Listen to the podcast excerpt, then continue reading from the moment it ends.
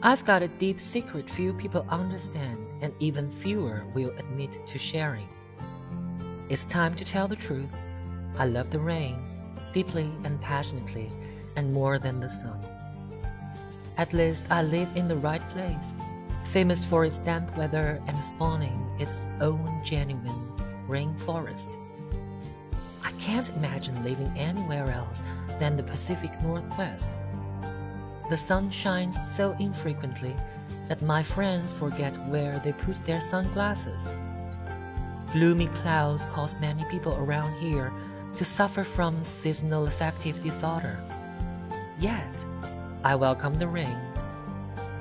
Seattleites will say they like how rain keeps the city green, how clean the air tastes afterwards.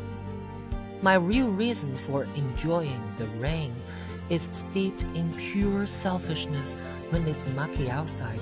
I don't have to do anything. I can spend the afternoon curled up reading, build a fire, and make a big pot of spiced tea. I can sleep in late, waking up occasionally to hear soothing patter on the roof, water racing down the gutter. Nobody expects me to leave my house or do anything overly productive. Maybe I will invite a few friends over to watch an old movie or play a board game. Friends' expectations are low and easy to meet. Summer in Seattle is beautiful but exhausting. The sunny, gorgeous weather and blue skies draw Seattleites from their cozy little homes, ready to dry out and have fun. People go hiking, biking, canoeing.